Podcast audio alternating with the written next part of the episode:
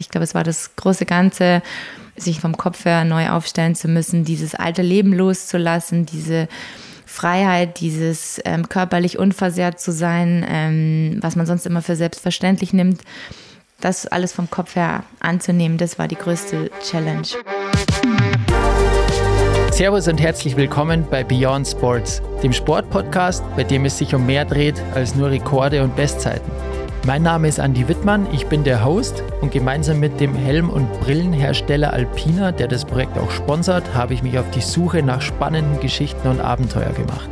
Und so viel kann ich euch schon mal verraten, wir sind fündig geworden. Und zwar bei den Athletinnen und Athleten des A-Teams.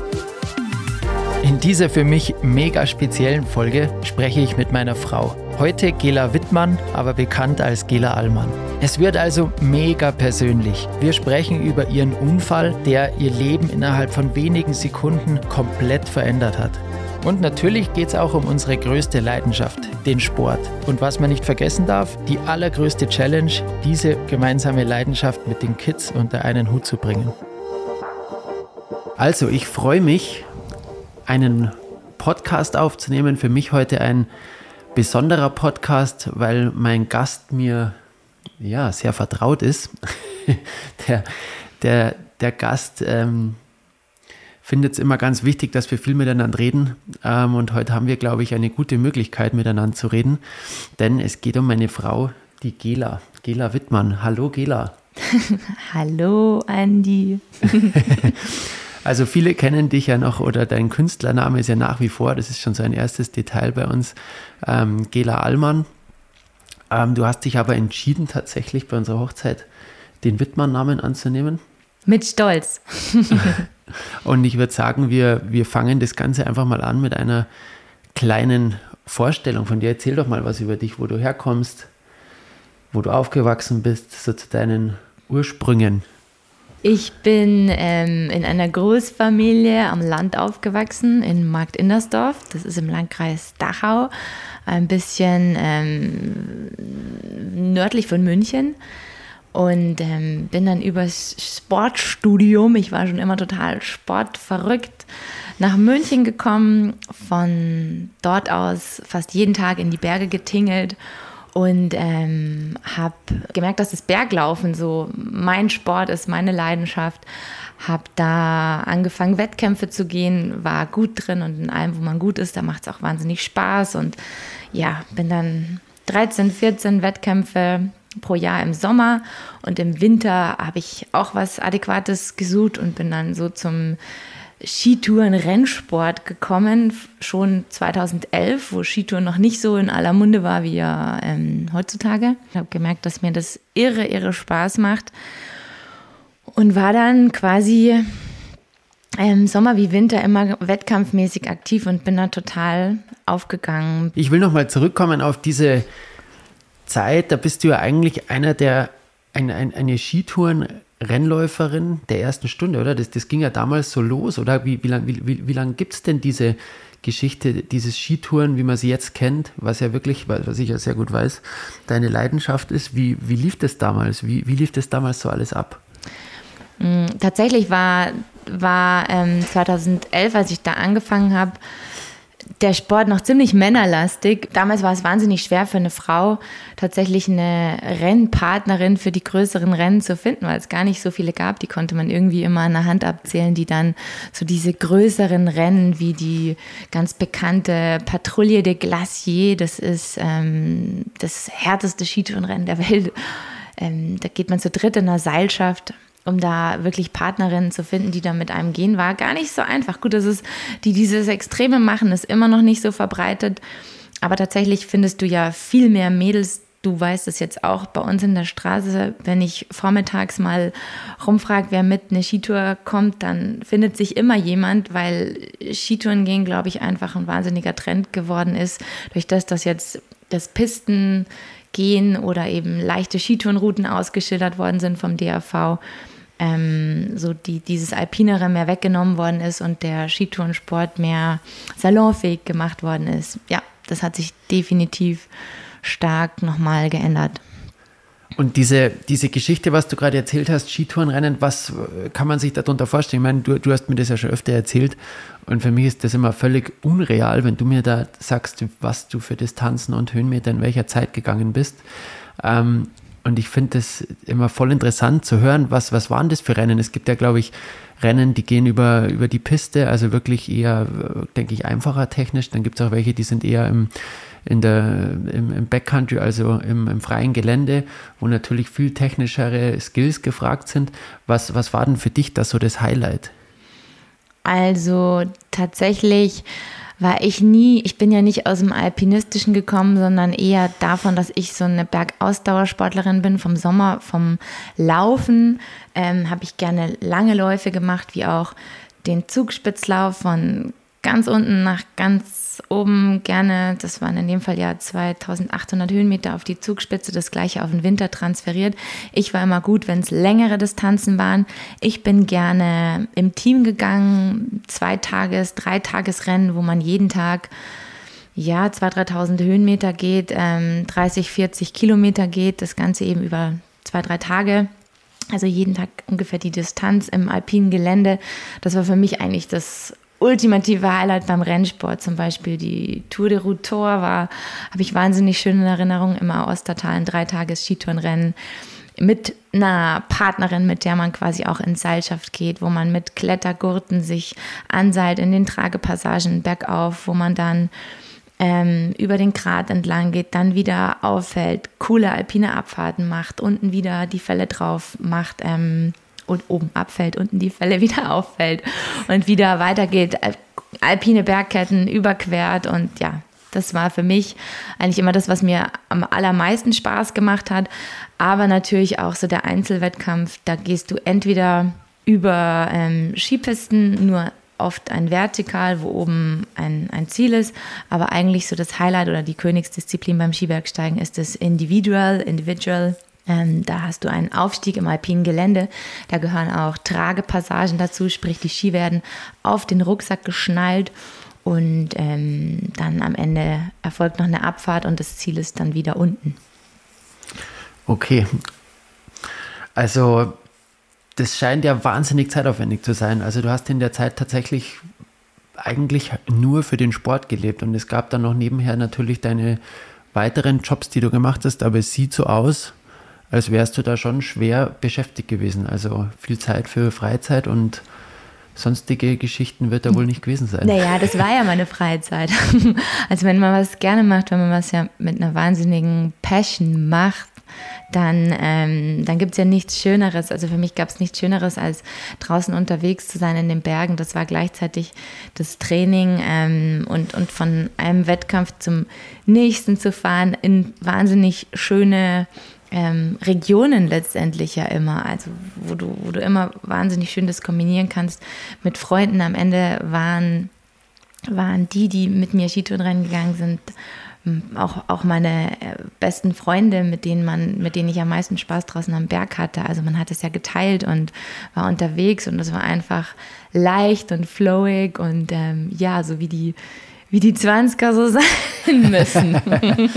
Gibt es da ein Erlebnis, so das Erlebnis beim Rennen, was vielleicht auch wahnsinnig lustig war, was du erzählen willst? Irgendein ein besonderes Vorkommnis mit deinen, äh, ich kenne ja ein paar von den Kolleginnen, mit denen du da äh, die Rennen gegangen bist, das sind ja durchaus auch ähm, ja, dementsprechende Menschen, die auch ihren äh, Knall weg haben, also schon sehr lustige Menschen. Hast du irgendwas im Kopf?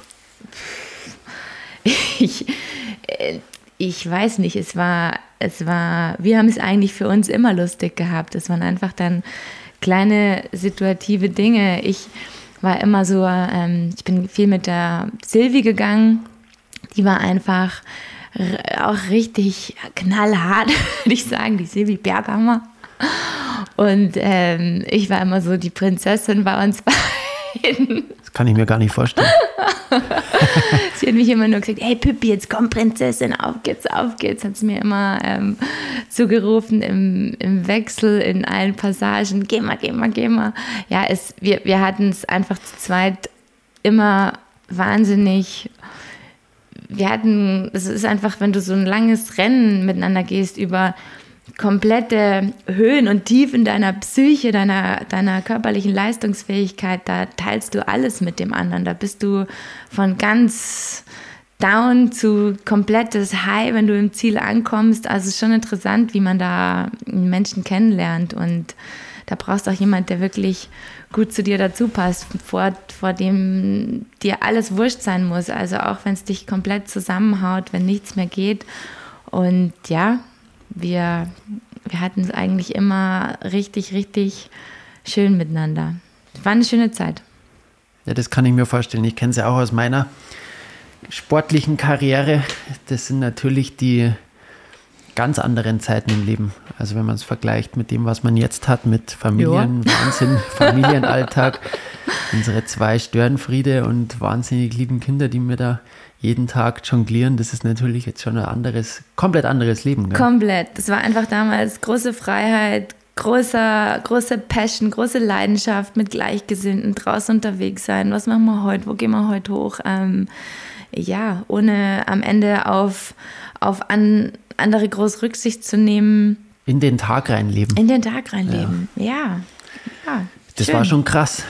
Und vor allem nach dem Sport ähm, sich entspannt hinlegen, mal easy machen. Klar, gab, hatte ich auch zu arbeiten. Ich habe ähm, als TV-Autorin noch gearbeitet, als Freie, aber hatte auch das wahnsinnig große Glück, als äh, viel als Sportmodel zu arbeiten und eigentlich dann auch wieder den Sport zu integrieren und auf coolen Plätzen, Spots auch around the world unterwegs zu sein, da Fotos zu machen, dann gleich wieder zu trainieren, einfach ja. Es war sehr leicht. Ja, Wahnsinn. Und genau so eine Sportmodel-Geschichte ist dir dann auch ich will gar nicht sagen, zum Verhängnis geworden. Sowas hat ja immer Vor- und Nachteile, wenn sowas Schlimmes passiert im Leben, aber dir ist ja ein ganz schlimmer Unfall passiert. Ähm, kurz bevor wir uns kennengelernt haben, eigentlich circa ein Jahr davor. Mhm. Und ich will dich jetzt gar nicht ausquetschen, wie schlimm das war und wie, wie, wie furchtbar schrecklich so ein Unfall ist. Ich glaube, jeder, jeder Mensch, der schon mal sich verletzt hat, sei es der kleine Finger, den er sich gebrochen hat oder was Schlimmeres, in dem Moment ist, glaube ich, jede Verletzung für den Einzelnen ähnlich schlimm. Ähm, ich, ich will dir dazu nur eine Frage stellen. Was war das Allerschlimmste an diesem Verletztsein, an dieser Situation, dass man wirklich, ich meine, du warst am ganzen Körper verletzt, du hattest ganz viele verschiedene komplexe Verletzungen. Welche der Verletzungen war jetzt für dich im Kopf die schlimmste?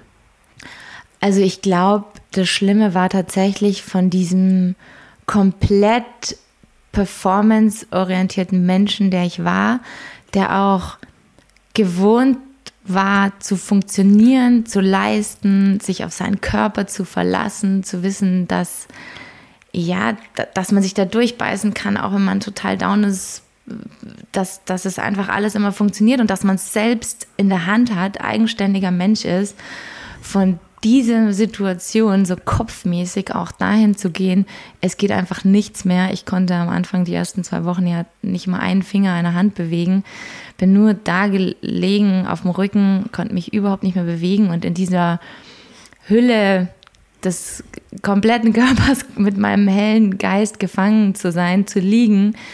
Ich glaube, so diese, ja, wie sagt man, diese, einfach die, dieses Ausgeliefertsein, dieses plötzlich auf andere angewiesen sein, dieses sich nicht mehr selbst helfen zu können, das war für mich tatsächlich, glaube ich, mit am schlimmsten. Einfach dieses vom eigenständigen Menschen zum kompletten Pflegefall am Anfang.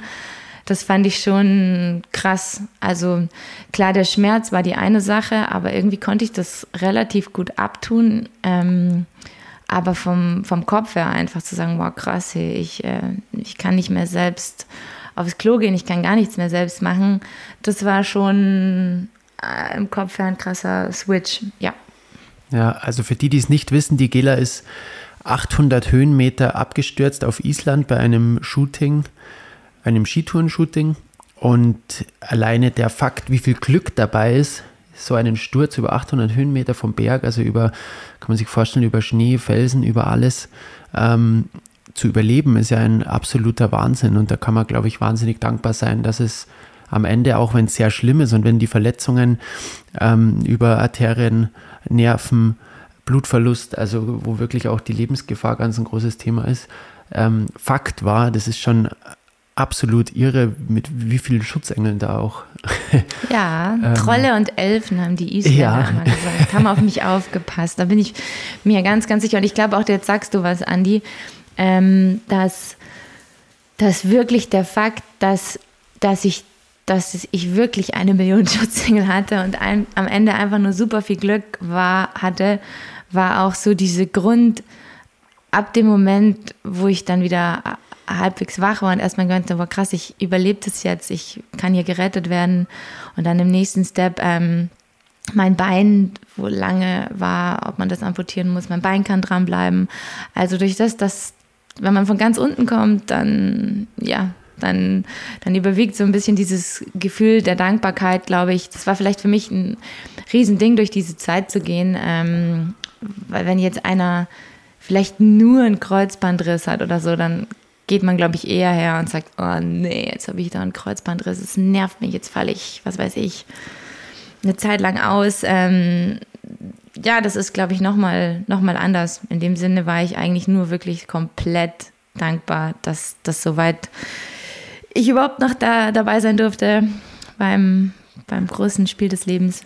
Und ähm, ja, mit aus der Kraft heraus konnte ich es dann auch ganz gut anpacken. Aber weil du nochmal gesagt hast, schlimmste Verletzung, wie gesagt, ich glaube, es war das große Ganze, dieses große Ganze, neu, sich neu aufstellen zu müssen, vom Kopf her neu aufstellen zu müssen, dieses alte Leben loszulassen, diese Freiheit, dieses ähm, körperlich unversehrt zu sein, ähm, was man sonst immer für selbstverständlich nimmt, dass sich da das alles vom Kopf her anzunehmen, das war die größte Challenge.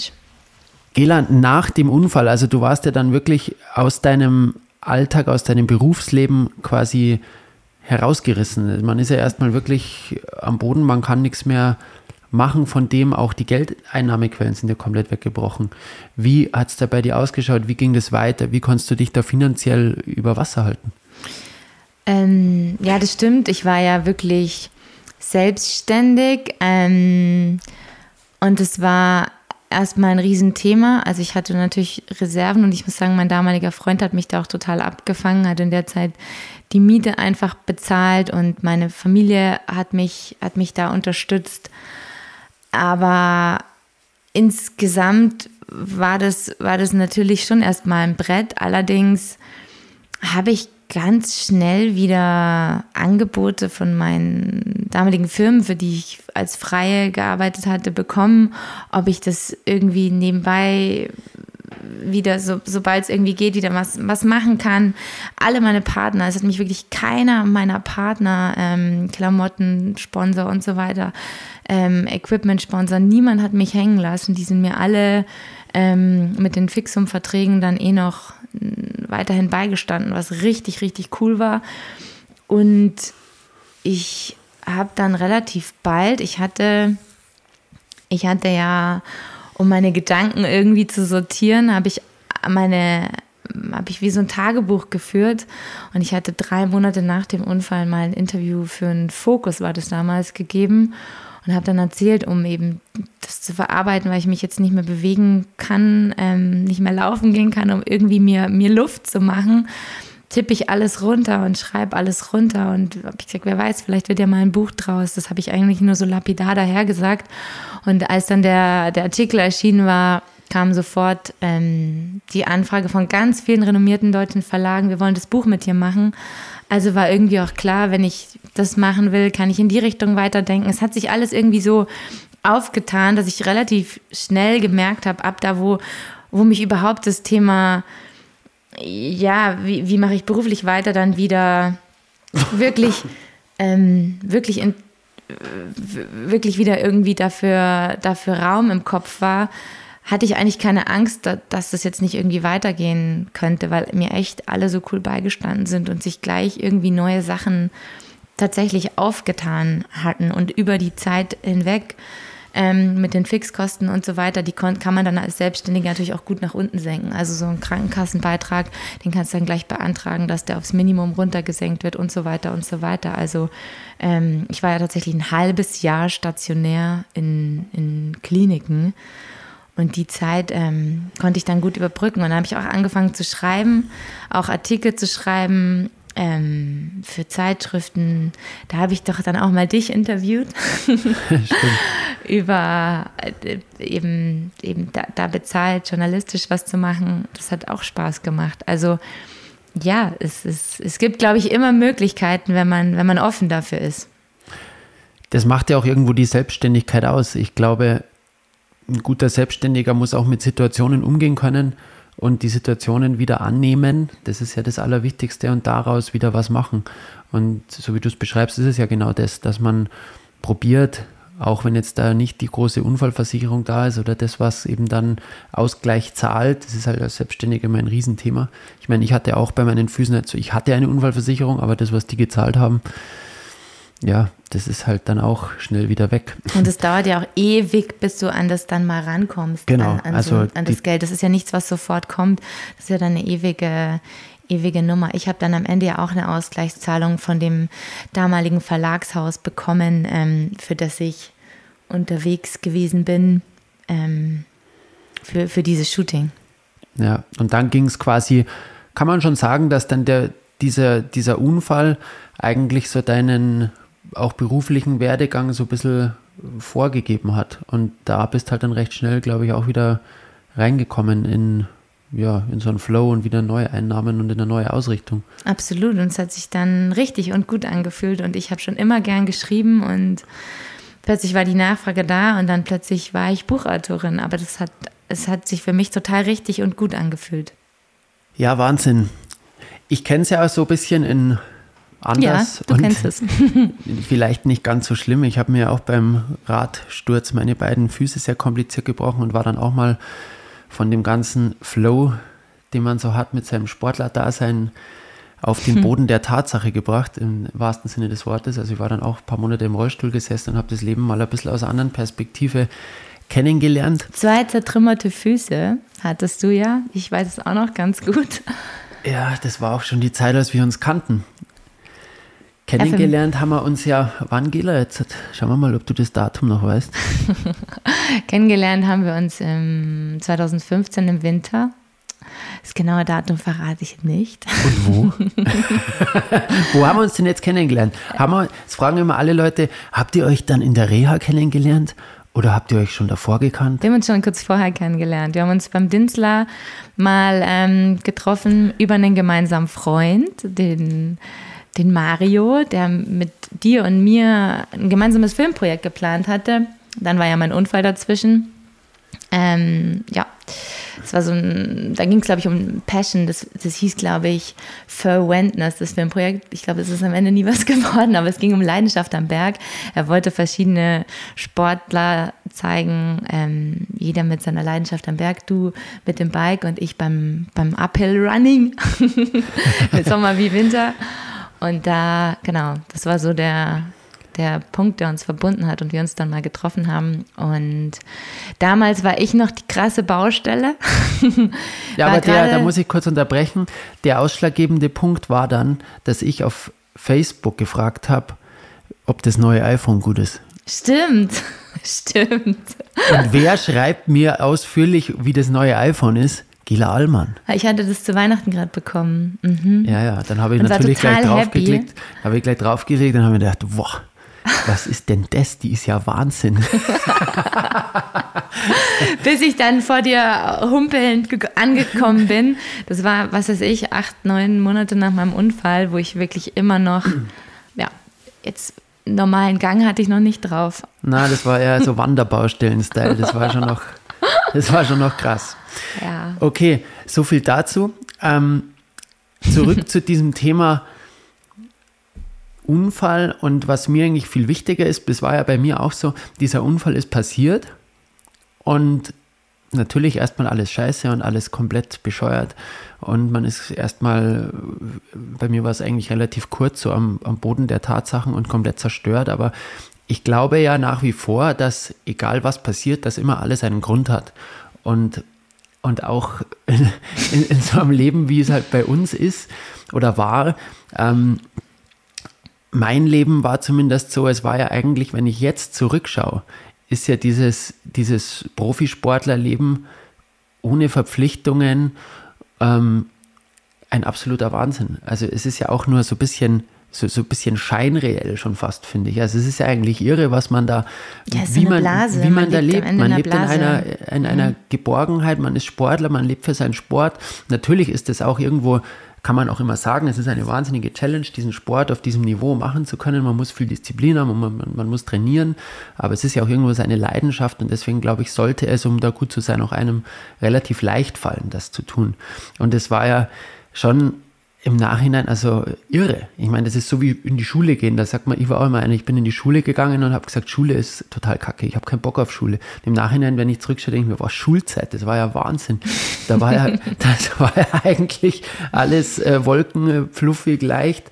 Äh, das war ja irre, die Zeit. Und, und jetzt äh, denke ich auf das zurück und denke mir auch, eigentlich war ja die Zeit die, die, die geilste Zeit der Welt und dass man da mal von dieser, oder nicht geilste Zeit der Welt, aber halt so anders und so scheinreell, dass es vielleicht für den einen oder anderen schon auch was braucht, dass man da mal rauskommt und dass man mal so ein bisschen einen Realitätscheck kriegt. Und ich denke, es ist, finde ich, oder ich finde es sehr interessant, darüber zu reden, was denn an diesem, ich, ich sage es jetzt einfach so, an diesem Unfall gut war. Ja, also ich für mich mh, mm, war definitiv auf so einem höher, schneller Weitertrip und hätte mich wahrscheinlich irgendwo sowieso daran. also ich, ähm, ich war wahnsinnig pushy und wahnsinnig hart zu mir selbst, wahnsinnig hart zu meinem, zu meinem Körper, indem ich den immer getrimmt und gepusht habe immer weiter zu gehen, ähm, das, das ist, kann man sich ja nicht vorstellen, aber jeder so Ausdauersportler hat ja eh auch irgendwo einen Knacks weg. Ähm, das, das kann man sich gar nicht vorstellen. Ich, ich konnte da einen Berg hochgehen, war fix und fertig, konnte mich übergeben und konnte weitergehen. Also es war, war einfach so dieses, ich konnte wahnsinnig mit meinem Kopf über meinem Körper stehen und ähm, das war nicht gut. Das war nicht gut. Und äh, so gut, so gut die Zeit war und so leicht und cool sie mit Freunden und so weiter am Berg war, ich glaube, ähm, diesbezüglich hat mich der Unfall wahnsinnig weitergebracht und mir ein anderes Körperbewusstsein gegeben. In so einer Reha lernst du deinen Körper ja dann auch echt nochmal ganz anders kennen. Du weißt genau, wo die Grenzen sind und du musst einfach auch drauf hören, weil sonst hast du wirklich wieder richtig Schmerzen und sonst kippt irgendwie so ein fragiles Knie wieder komplett ein und mir hat es diesbezüglich geholfen, meinen Körper nochmal ganz anders kennenzulernen und Grenzen besser zu akzeptieren, glaube ich. Ja, es hat mich Körper und Geist ähm, mehr in Einklang gebracht. Das war definitiv was richtig Gutes. Das ist doch total schön zu hören. Ja, ganz wichtig ist es. Wirklich ganz, ganz wichtig. Und also auch da zu merken, was so ein Körper wirklich kann und schafft. Also ich, ich finde es Wahnsinn. Also für mich war auch, auch was, was mich so viel weitergebracht hat oder was für mich so ein Aha-Erlebnis war. Ich hatte ja diesen Nervenabriss im rechten Bein. Also der, mein rechter Fuß, ähm, Heber, genau, war abgerissen. Und dadurch konnte ich zwei Jahre lang eigentlich meinen Fuß überhaupt nicht heben und hatte so ein, wie sagt man da, so ein rechtes Bein, so, ja, habe halt so eine Schiene Orthese gebraucht, um den Fuß hochzuheben oder sonst so ein Schlurf hinterherziehgang.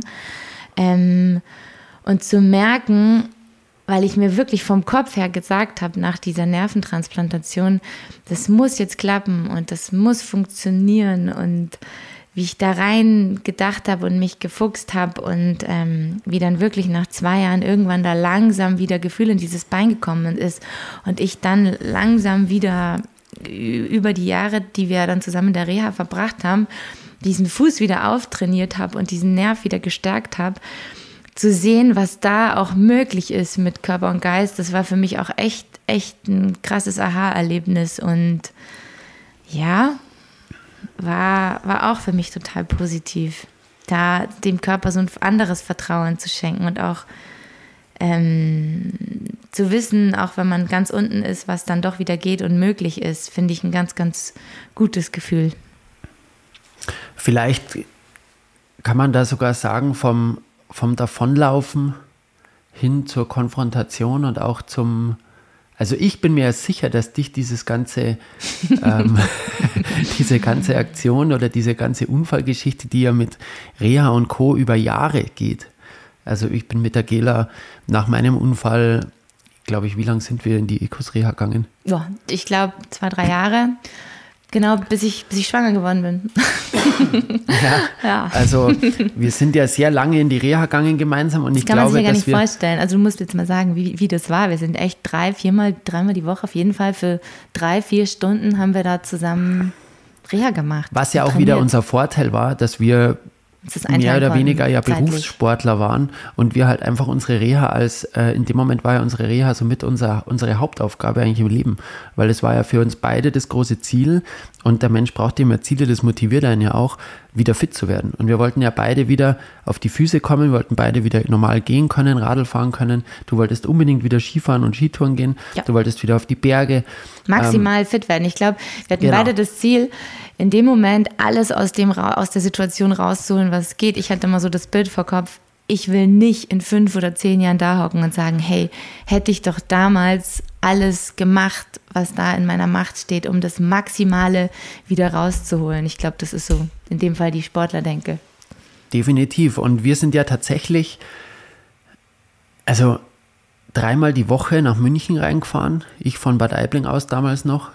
Und wir haben uns dann meistens, habe ich dich abgeholt und dann sind wir da gemeinsam reingefahren. Und es war aber irgendwie eine wahnsinnig intensive Zeit, weil ja, wir uns, glaube ich, auch gegenseitig brutal motiviert haben, in diese Reha zu fahren. Weil für mich war natürlich Reha auch Gilla-Treffen, das war ja total toll. und, und, dann, und dann war das schon, ähm, glaube ich, eine, eine große Absolut, das würde ich komplett also, genauso sehen. Das hat, uns das hat sich von allen Seiten getragen. irgendwie so motiviert. Das war für alle positiver Nebeneffekt. Total. Wir, wir haben uns gefreut, dass wir uns sehen. Wir haben uns gefreut, dass wir gemeinsam uns pushen können und Reha machen können. Und ich glaube, für das, wie wir jetzt da sitzen, war das alles schon wahnsinnig wichtig. wichtig. Das würde ja. ich genauso sagen. Es war wahnsinnig wichtig dass man, dass man da die Energie und die Motivation hat, seine Reha dann auch ordentlich zu machen. Und in unseren beiden schwerwiegend Verletzungsfällen heißt eine Reha nicht, äh, mach deine sechs Wochen, die dir die Krankenkasse vorschreibt, sondern motivier dich intrinsisch aus Eigenmotivation heraus immer und immer wieder eigentlich, ja, also. Intrinsisch. Gila, die fasziniert mich manchmal, dann, dann kommen wieder Wörter raus, die ich selber noch nie gehört habe. ähm, einfach selbst aus eigenen Stücken okay. das, das zu wollen und zu machen und dafür Verantwortung zu übernehmen und nicht herzugehen, so mein Rezept ist jetzt ausgelaufen, ich höre jetzt auf mit der Reha, sondern einfach immer weiterzumachen, immer weiterzumachen, bis man einfach merkt, da man ist, man holt eben das Maximale wieder aus seinem Körper raus. Ja, und da hatten wir echt ein cooles Umfeld, coole Trainer, cooles Team vor Ort, coole andere Sportler und war war wichtig, dass man, dass man da so ein gutes Umfeld hatte für alle, die da draußen auch verletzt sind. Gell? Schaut da auf euch und, ähm, und, und, und macht eine vernünftige Reha. Es ist wirklich wichtig. Ja, und das ging dann ja wirklich über Jahre. Und wir, wie, wie ging das dann eigentlich weiter? Wir haben dann wirklich viele Reha gemacht miteinander. Wir haben uns ähm, natürlich immer mehr kennengelernt. Ich kann mich noch an unsere erste Skitour erinnern. ich auch. also ihr müsst ah, wissen, ähm, das ist ja schon gar nicht so easy. Jetzt komme ich als Andy Wittmann aus dem, aus dem Freestyle. Uh, Baggy Style, cooler Dude.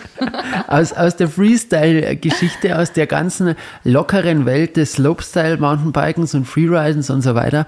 Und war natürlich, also es war ja auch nicht nur auf dem Radl meine Einstellung, sondern auch beim Skifahren. Ich bin immer mit ähm, breiten Ski, schweren Ski und irgendeinem schweren Fette, Quant. schwere Klamotte. Ja. Der hat ausgeschaut. Das war Wahnsinn. und so bin ich dann angekommen am, am Wendelstein Parkplatz. Und ich noch komplett im Pommes-Style oder wie man zu den dünnen Skilatten sagt, Rennski habe ich angehabt, dünne dünne Rennlatten äh, dazu, die ganz leichten Schuhe, ganz enges Gewand, also komplett die andere Nummer, eine Uphill, einer Downhill orientiert. Sind wir dann losgestapft. Der Typ hat nicht mal was zum Trinken dabei gehabt. Konnte aber nach fünf Metern nicht mehr. Ähm, naja. Ja. Du bist schon brav mitgegangen. Ja, und das, das Krasseste war ja für mich, die, die Gela, die hat halt schon auf dem Parkplatz stehen den Gipfel im, im Kopf gehabt und nur den Gipfel. Und die hat dann so eine Art, so, so Scheuklappen aufgelegt und ist dann losmarschiert, wie eine voll, völlig irre. Und ich bin halt einer, wenn ich ja Skitour gehe und das Wetter ist schön, dann freue ich mich halt auf eine schöne Abfahrt. Dann und, bleibt er wieder stehen. Und, und, und schaue halt einmal ein bisschen so die Natur an und, und finde einfach diese, den Moment schön in den Bergen. Und das war schon, das war echt krass für mich. Also ja, es waren sind zwei Welten aufeinander geprallt, aber ich finde, wir haben uns sehr gut angenähert und ich finde, du gehst heute schon schneller und dynamischer. und ich glaube, ich bin schon entspannt, viel entspannter geworden und ähm, kann auch mal stehen bleiben, um mir, um was zu trinken oder um eine Jacke mal auszuziehen oder anzuziehen. Ja. Ja, das stimmt. Ja, wir haben uns gut angepasst. Das stimmt, du hast von mir schon einiges gelernt. Ja, du von mir auch. Okay, ich auch. nee, das war, ja, Skitouren gehen ist ja nach wie vor was, was wir echt cool zusammen, was wir jetzt cool zusammen machen können und echt Spaß macht.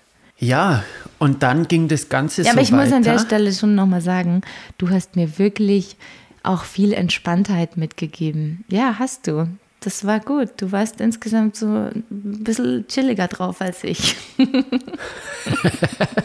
Im ganzen Leben. Es war gut. Es war gut. Ja, das soll ja auch noch ein bisschen was Gutes haben, wenn man dann zusammenkommt. Ein bisschen passen soll es ja auch.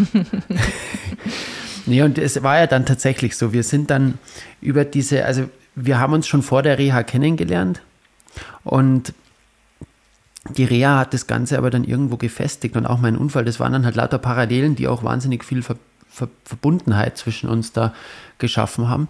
Und der, der Wahnsinn wurde dann ja so weit getrieben, dass irgendwann die Gela, äh, als ich sie besucht habe, vor mir stand. und dann hält sie mir einen positiven Schwangerschaftstest vor die Nase.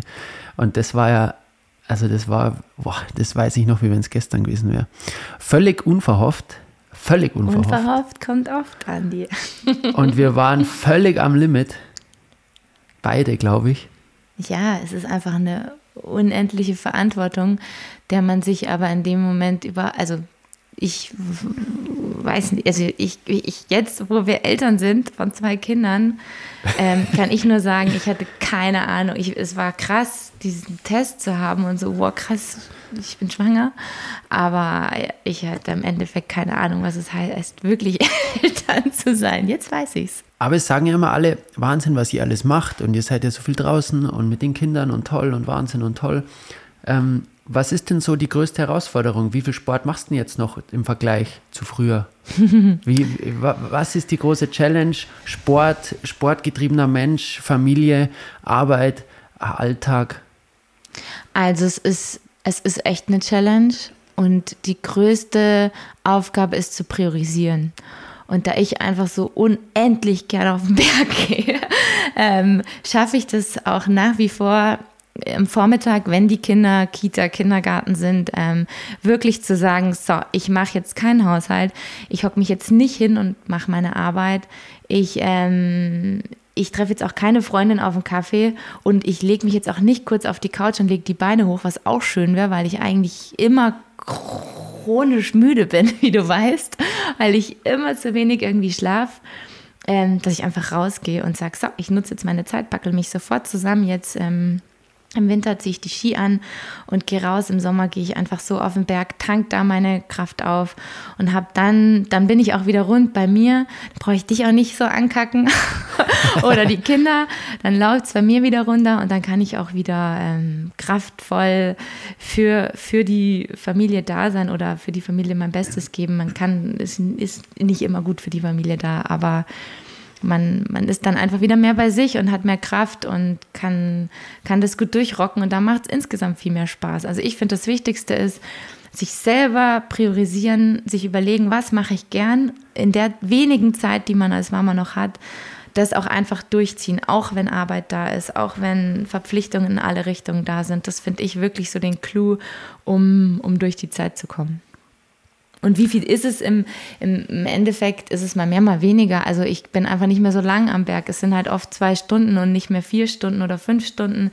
Ähm, es ist kürzer und es sind nicht mehr richtig tolle Abenteuerberge. Ich fahre auch nicht mal mehr von uns hier in Fischbachau rüber zum Tegernsee oder in Aachensee, sondern ich mache halt meistens von der Haustiere weg oft die gleichen Sachen. Also es ist nicht mehr so das krasse Abenteuer, aber das ist mir wurscht, weil ich bin trotzdem froh rauszukommen und ähm, die Zeit effektiv zu nutzen, nicht ewig im Auto zu sitzen, sondern einfach gleich raus, los und ähm, ja, kannst, das, ist, das hat sich definitiv geändert.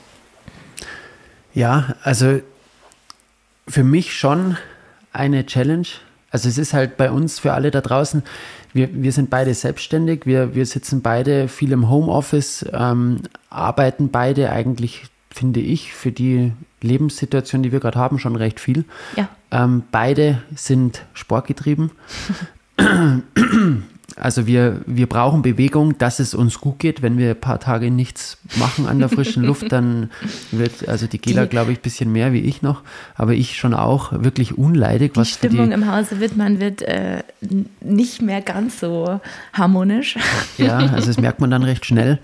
Und dann sind natürlich noch die zwei Kinder da. Wir haben jetzt halt eine, eine tolle Situation. Ich meine, der Felix geht eh in den Kindergarten, die Lilly ist in der Kita. Wir haben da eine tolle Kita im Ort. Und das ist schon super, dass die am Vormittag weg sind, aber es ist natürlich in Summe schon wahnsinnig viel Kommunikation und Absprache nötig, Organisation, ja. um das alles irgendwie so hinzukriegen, dass es für jeden auch passt. Und am Ende, glaube ich, sind wir in einer wahnsinnig tollen Situation, weil was man nicht vergessen darf, am Ende muss es ja auch finanziell irgendwie umgehen.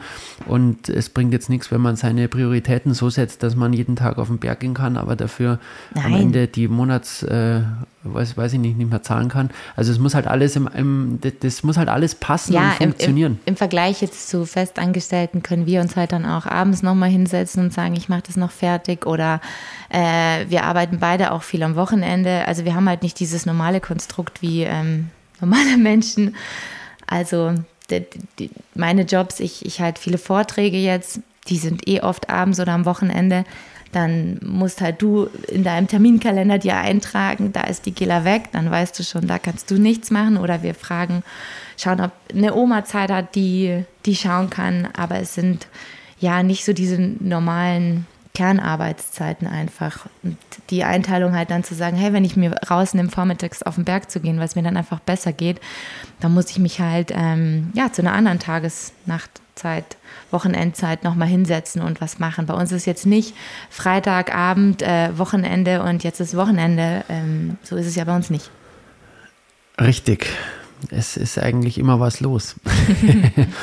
nee, und ich glaube, das also was ich bei mir brutal merke, dir geht es wahrscheinlich ähnlich, das Schlimmste ist, mit, mit den Kindern oder die Kinder zu haben und im Hinterkopf zu wissen, man muss noch was tun und man muss noch was erledigen. Aber das hat man ja immer als Selbstständiger. Ja, aber also. das ist ganz schlimm und das ist eine ganz, ganz große ja. Krux, finde ich, weil wenn man das hat und dann mit den Kindern was macht, dann ist man einfach, die, die Nerven liegen blank, du weißt, du müsstest eigentlich, aber kannst nicht, mhm. am Ende, wer kriegt es ab? Die Kinder. Also das ist schon was, was man, glaube ich, das ist für mich so die, mit die, mit die größte Herausforderung an dem Ganzen, dass man es lernt. Ja, ähm, ich bin einer, ich, ich will auch Aufgaben mal möglichst sofort erledigen. Und das Aufschieben, dann habe ich das, das, das, das liegt mir nicht. Das ist dann immer im Hinterkopf mhm. drinnen und am Ende reizt es sich nur, wenn es dann eh schon zum, ähm, wenn die Kinder mal wieder auf die Nerven rumtanzen, dann ist natürlich genau das oft das, wo es dann nicht mehr reicht und wo du halt mhm. halt dann vielleicht mal was sagst, was du denkst, nein, das hätte ich jetzt nicht unbedingt sagen müssen. Aber ja, es sind schon Herausforderungen da auf alle Fälle in die Richtung.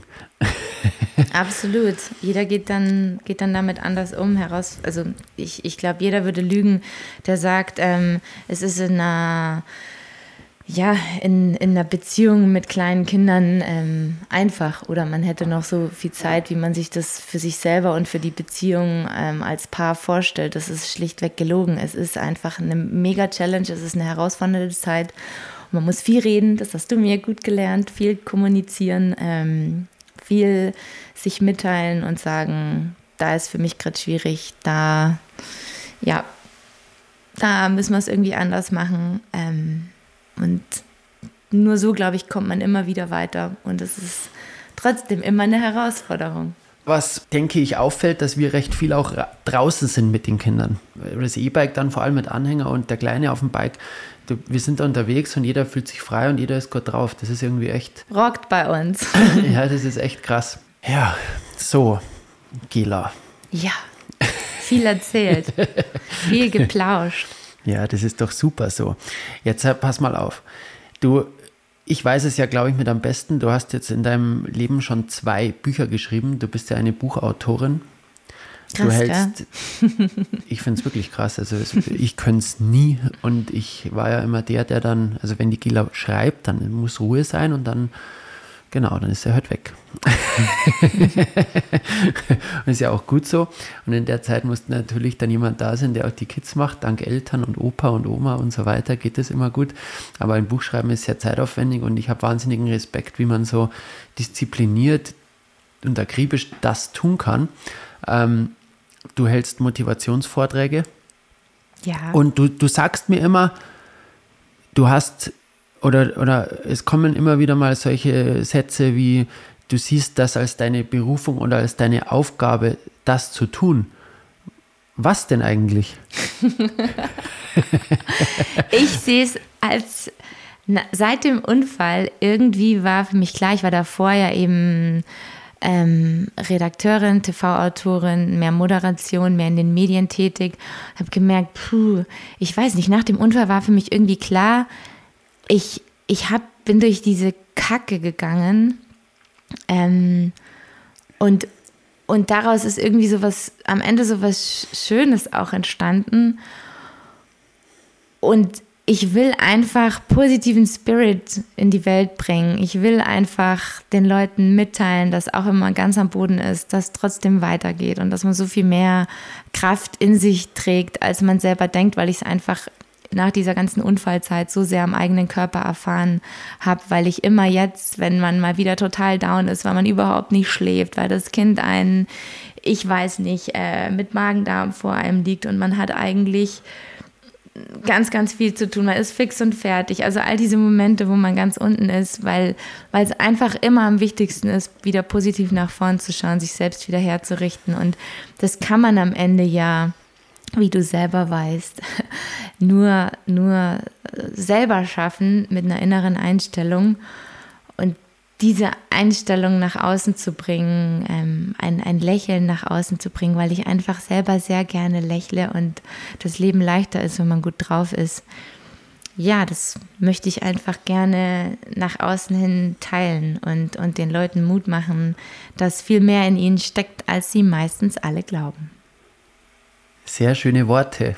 Wenn du jetzt mal zurückschaust, so auf dein, auf dein, auf dein ganzes Leben, du hast ja, ja schon einiges erlebt derzeit in den letzten, vor allem denke ich mal 15 Jahren so. Ähm, würdest du irgendetwas anders machen in der Zeit? Oder gibt es was, wo du sagst, hey, boah, das würde ich jetzt ändern? Gute Frage. Also ich finde, oder ich denke, ich, ich habe eigentlich immer so gehandelt, ähm, wie, ich, wie ich von mir aus konnte. Manche Sachen waren vielleicht dumm oder nicht so gut, aber ich habe es einfach nicht besser gewusst. Ich habe es immer für mich von mir aus ähm, mit einer guten Absicht gemacht. Und deswegen hätte ich es nicht anders machen können, weil zu dem Zeitpunkt meines Lebens habe ich Sven nicht besser gewusst sonst hätte ich es ja anders gemacht. Und ich glaube, da darf man, da darf man sich Fehler auch verzeihen. Und, und alles sonst weiß ich, dass ich mich immer zu 1000 Prozent reingehängt habe. Eben zum Beispiel in meine Reha, in meinen Sport, in, in alle Dinge habe ich mich immer mit aller Kraft, die ich hatte und irgendwie ähm, ging, reingehängt und würde deswegen sagen, nee, ich hätte ich hätte nichts anders gemacht. Es ist es ist genau mein Leben, dass ich genau so, wie es mir mit meinen Charaktereigenschaften möglich ist, ähm, bisher gelebt habe. Ja, finde ich gut. Finde ich gut. Und ich glaube, es ist schön, wenn man so dahinter stehen kann und das so sehen kann. ja, ich glaube, man muss sich da auch manchmal Dinge selbst verzeihen, die vielleicht nicht ganz rund gelaufen sind, weil wir sind ja alle nur Menschen und ähm, ich, wie gesagt, kann mir immer in die Augen schauen und kann sagen, ich, ich habe es aus, von mir aus zu dem Zeitpunkt mit dem Wissen, das ich hatte, besten Gewissen gemacht. Sehr gut, sehr gut. So, ich glaube, wir kommen langsam zu einem Ende des Podcasts. Ach, schade, Andi, schade. Hey, es hat mich sehr gefreut. Es war interessant. Ich habe es geschafft, meine Frau, ähm, hoffe ich doch, halbwegs positiv und äh, gemacht, sympathisch Andi. zu interviewen. Du hast es super gemacht, danke. Danke für das schöne Gespräch. danke dir. Und jetzt würde ich sagen, ja, haben wir noch einen schönen Tag und ich wünsche euch da draußen was. Vielleicht hat der eine oder andere ein bisschen was mitnehmen können von der wahnsinnsinteressanten besten Frau der Welt. Bis zum nächsten Podcast. Ciao, pfiat euch. Ciao. Freut mich, dass ihr diese Folge bis zum Ende angehört habt. Das sagt mir, dass sie euch genauso viel Spaß gemacht hat wie mir. Danke dafür. Shoutouts gehen auch an Alpina raus. Sie haben Beyond Sports ins Leben gerufen und gemeinsam haben wir euch hoffentlich dazu inspiriert, rauszugehen und ein eigenes Abenteuer zu erleben. Falls ihr dafür noch den passenden Helm oder eine Sportbrille braucht, schaut gerne bei alpinasports.com vorbei. Und vergesst nicht, diesen Kanal zu abonnieren, damit ihr keine Folge von Beyond Sports verpasst. Tschüss, ciao und Servus, euer Andi.